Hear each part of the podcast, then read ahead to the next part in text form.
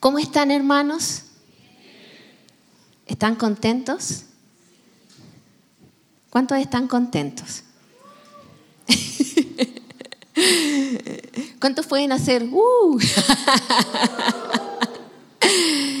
Me alegro. Nosotros también estamos muy felices de poder servir al Señor, poder servir a sus vidas. De verdad es un tiempo muy especial y creemos que el Señor va a hacer algo nuevo hoy. Yo creo que el Señor va a hacer algo nuevo hoy. Yo creo que el Señor puede hacer algo nuevo hoy. Yo creo que si alguien cree en lo que el Señor va a hacer, el Señor lo va a hacer. Yo creo que el Señor tiene el poder para poder derribar cualquier fortaleza que se ha levantado en nuestros matrimonios. Yo creo que el Señor tiene el poder y la luz suficiente para mostrarnos cualquier mentira que pueda estar operando en nuestros matrimonios y hacerla retroceder. Yo creo que el Espíritu Santo puede estar obrando desde ya, desde la mañana, desde que usted se levantó y que lo trajo hasta este lugar con un propósito, porque todo en Dios es intencional. Y si usted está en este lugar es porque el Señor quería que usted estuviera en este lugar. Si usted está en este lugar es porque el Señor tiene algo para usted. Y si usted se dispone a oír con fe, con fe, esta palabra le va a servir, le va a aprovechar. Porque si oímos sin fe, la verdad no trae provecho a nuestras vidas. Y la palabra también dice que sin fe,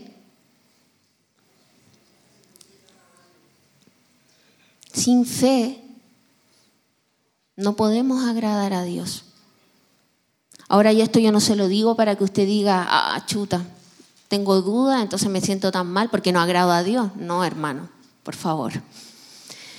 El Señor se agrada de un corazón humilde, de un corazón que desea de Él, que desea humillarse, que desea obedecer, que desea hacer su palabra.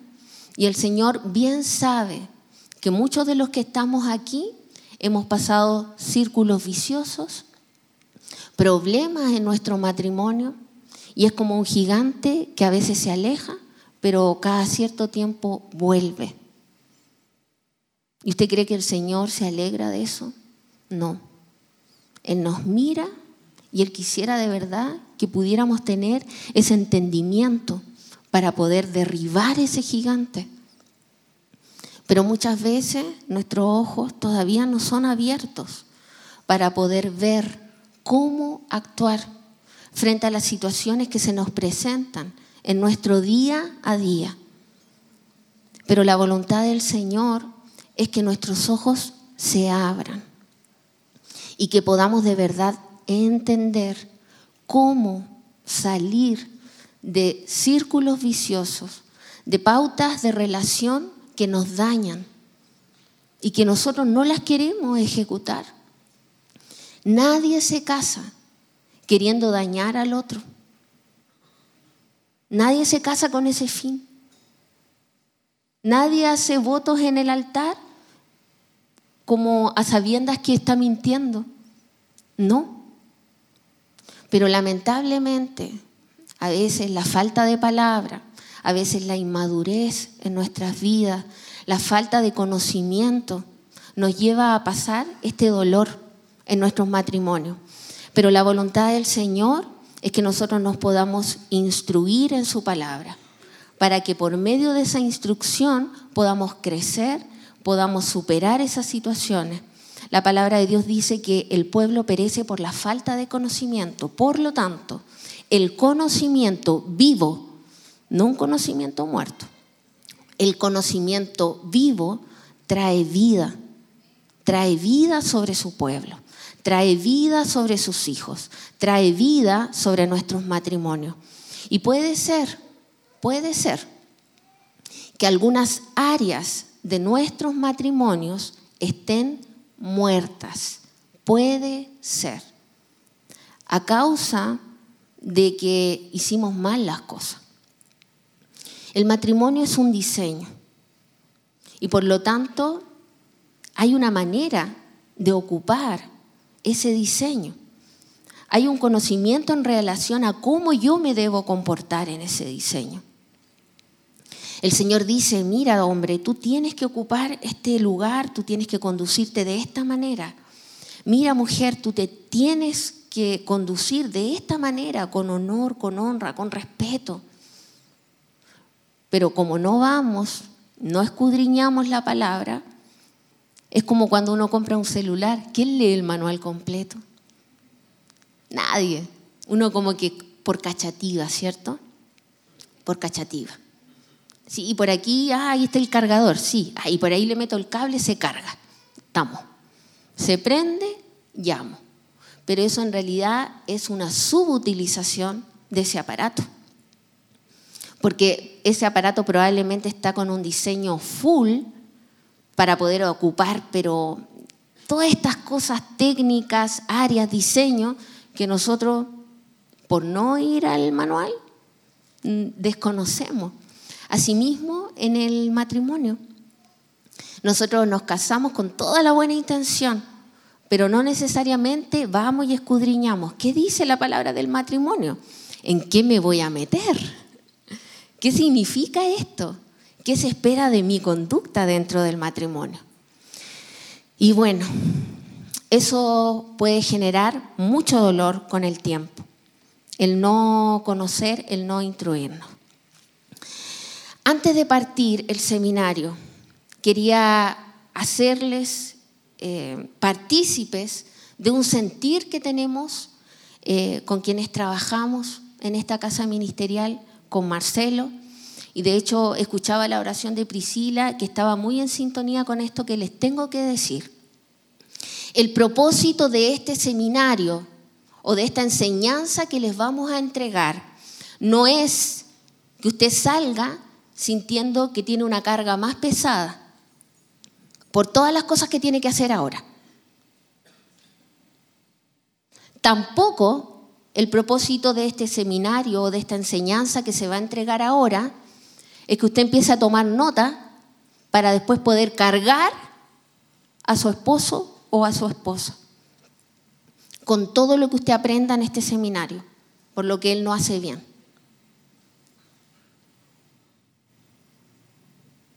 El propósito de este seminario tampoco es que usted se vaya de aquí sintiéndose culpable.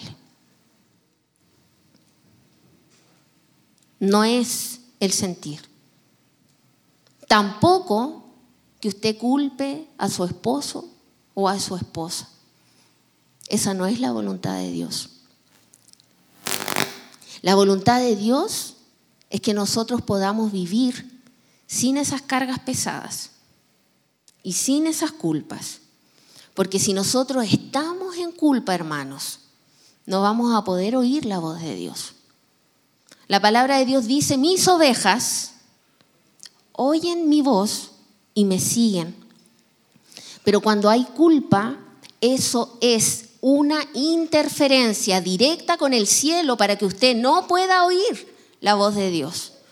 Y muy probablemente empiece a oír voces extrañas que no provienen de Dios. Porque nunca la voluntad de Dios es que usted se sienta culpable, que usted se sienta cargado, que usted no puede con esto que está viviendo. Esa no es la voluntad de Dios. Y si en algún momento, con lo que hemos dicho, le hemos hecho sentir eso, perdónenos perdónenos. Porque la palabra de Dios es muy clara.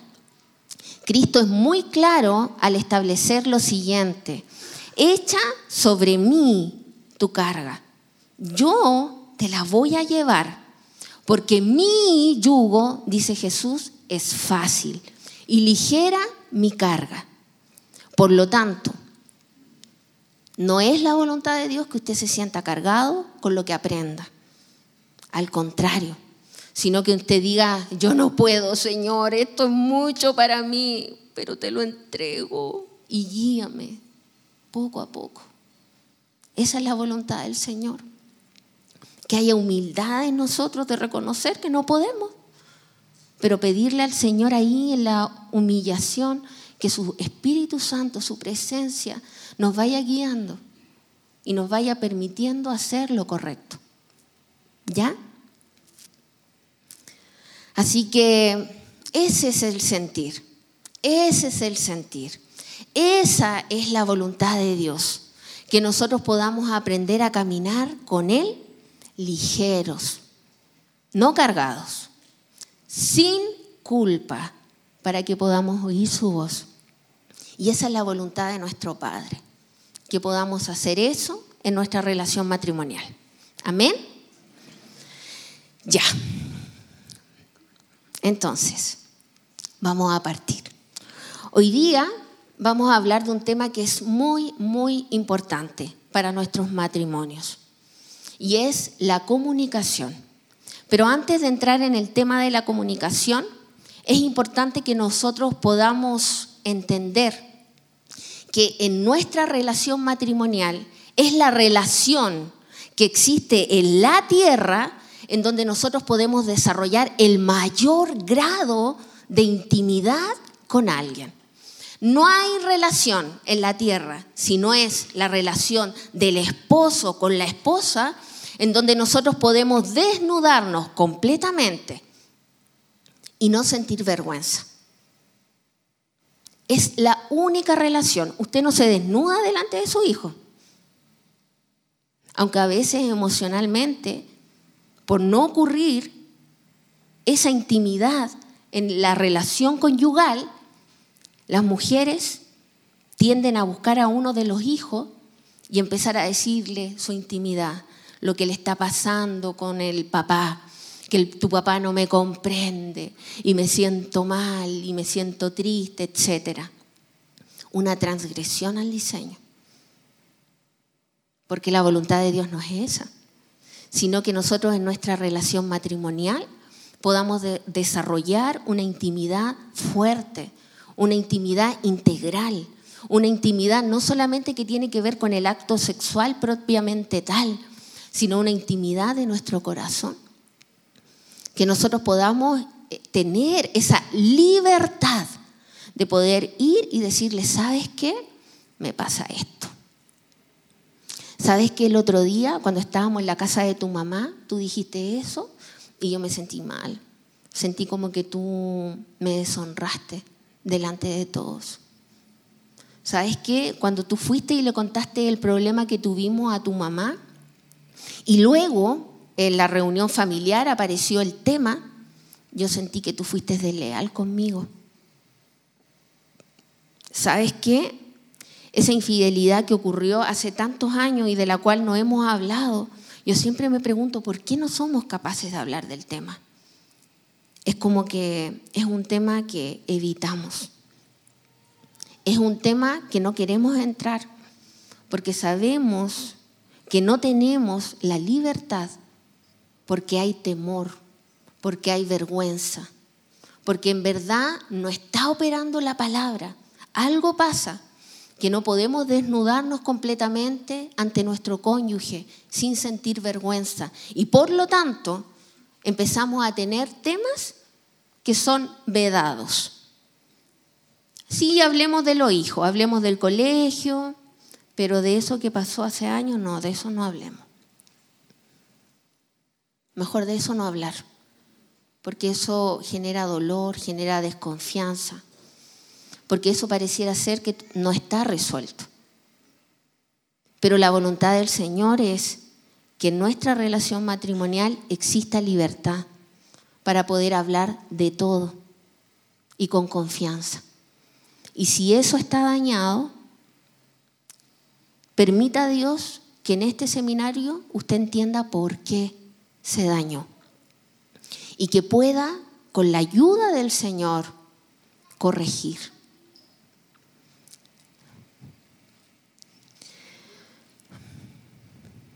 Pensaba lo siguiente, salimos de nuestra casa con toda la armadura espiritual para poder resistir los ataques del enemigo, porque nuestra lucha no es contra carne ni sangre, sino contra principados y potestades. Por lo tanto, yo me acorazo completamente para salir al mundo, porque aunque estoy en el mundo, no soy del mundo.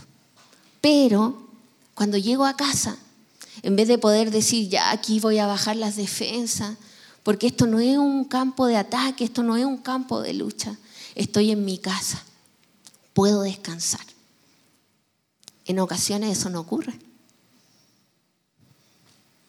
A veces me tengo que rearmar dentro de mi casa. ¿Por qué?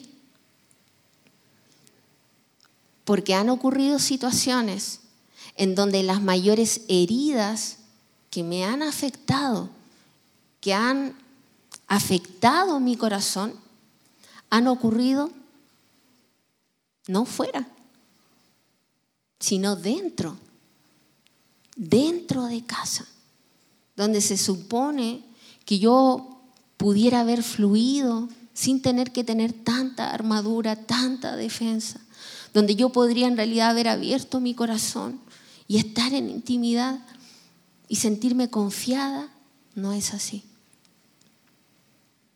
Y eso es muy triste. Es muy triste no tener un lugar donde descansar. Es muy triste tener ataques fuera de la casa y dentro de la casa no tener un refugio. Eso es muy triste.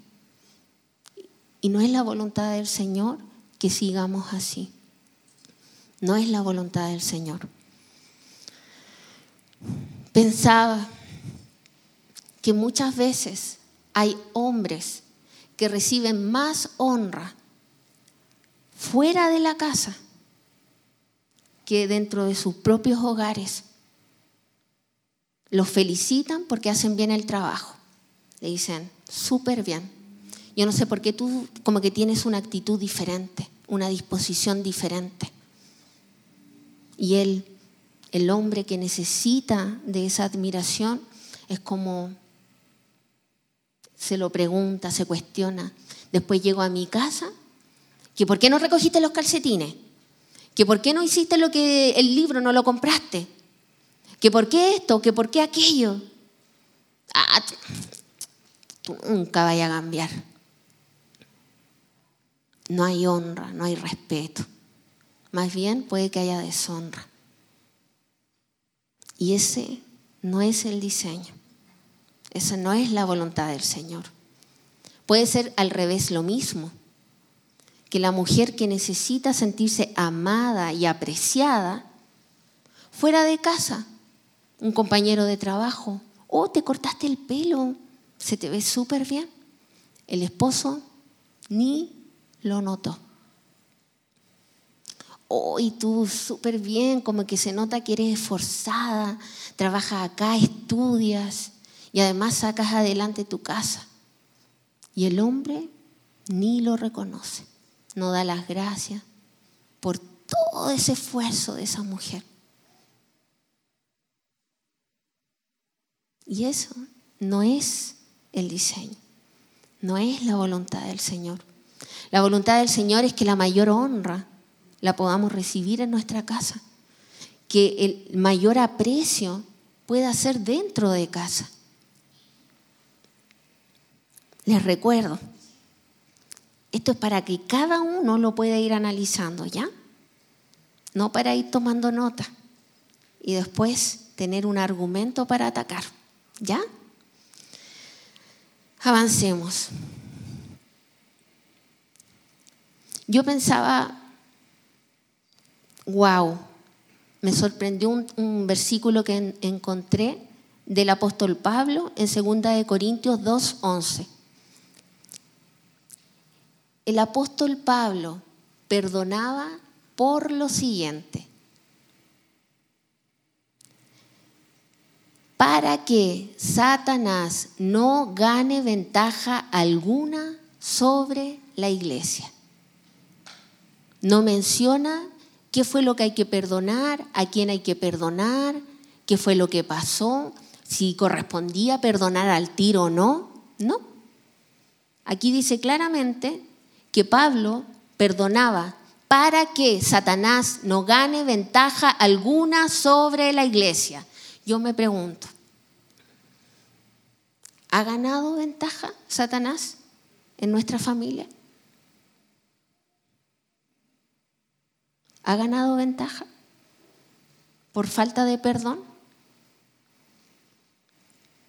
Y añade Pablo en este versículo, 2 de Corintios 2:11, pues no ignoramos sus maquinaciones.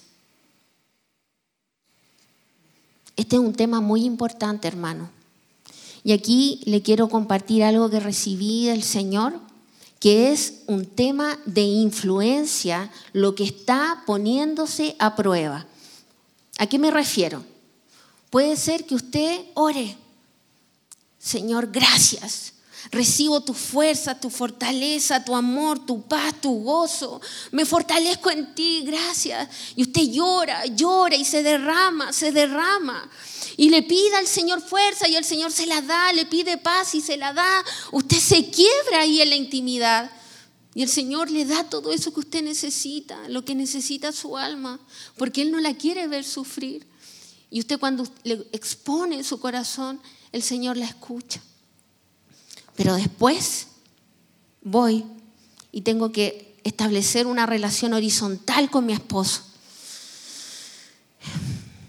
Y como no cambia, suelto una mala palabra.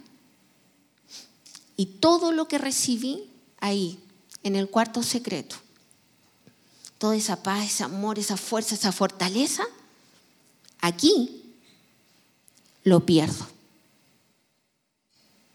Lo perdí. Se fue. ¿Dónde está?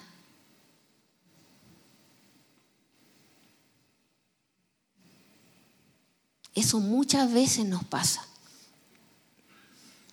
Por otro lado, el Señor me llevaba a pensar lo siguiente. Si mi relación con mi cónyuge, si mi relación con mi esposo genera que luego, cuando yo voy al cuarto secreto, algo se secó, algo se rompió, algo no fluye, es porque todavía mis ojos no se abren para reconocer que mi lucha no es contra carne ni sangre. Todavía yo veo a mi esposo como un enemigo. Por eso pierdo todo lo que recibo ahí, en la discusión, en la discordia, en la opinión que es diferente, cuando se me sale una mala palabra y después me siento mal, me siento culpable, más encima. ¿No eres hija de Dios? ¿Por qué tú también estás en esto? El enemigo al tiro atacar, para más encima hacer que usted se sienta peor. Pero todo esto tiene que ver con que todavía no se abren mis ojos para poder entender que la lucha no es contra carne ni sangre. Por eso Pablo perdonaba, para que el enemigo no tome ventaja en la iglesia. Él tenía abiertos los ojos. Él no estaba mirando a ese hermano que falló, no, no estaba juzgando. No, es que estuvo mal, pues estuvo súper mal. Ya hay que perdonarlo, pero igual disciplina, disciplina. No. Él tenía sus ojos abiertos para darse cuenta que si no perdonaba, le daba ventaja a Satanás. Era así, simple, lo perdono para que Satanás no tome ventaja, porque yo no ignoro sus maquinaciones. Simple, corto, rápido. No me doy vuelta, no tengo que ir a un encuentro, no tengo que cada tres meses alguien me tiene que dar una consejería para que yo perdone. No, yo ya lo entendí, mis ojos se abrieron.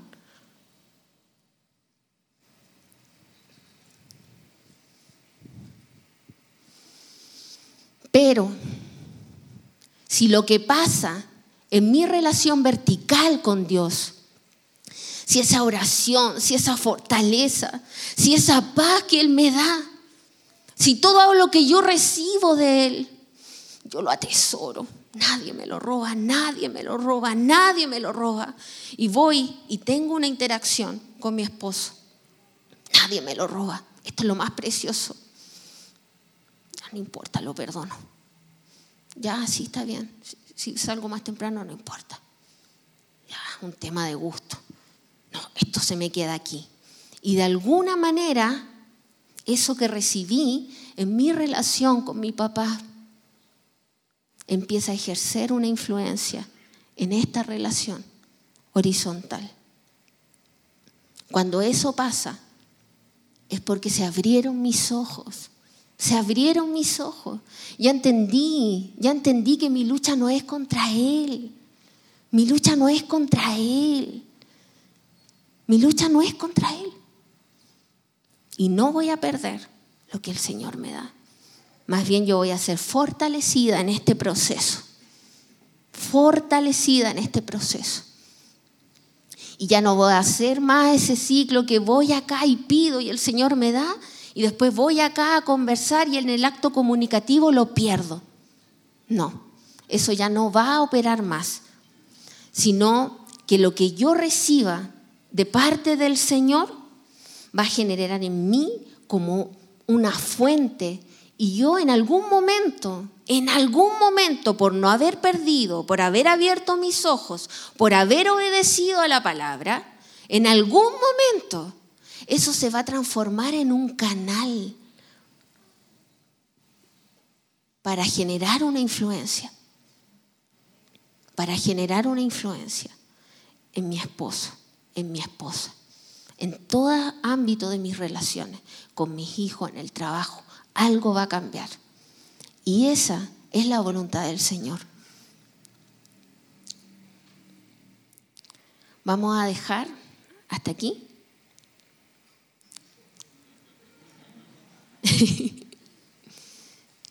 El Señor les bendiga, hermano. Recuerde que sin culpa, sin carga,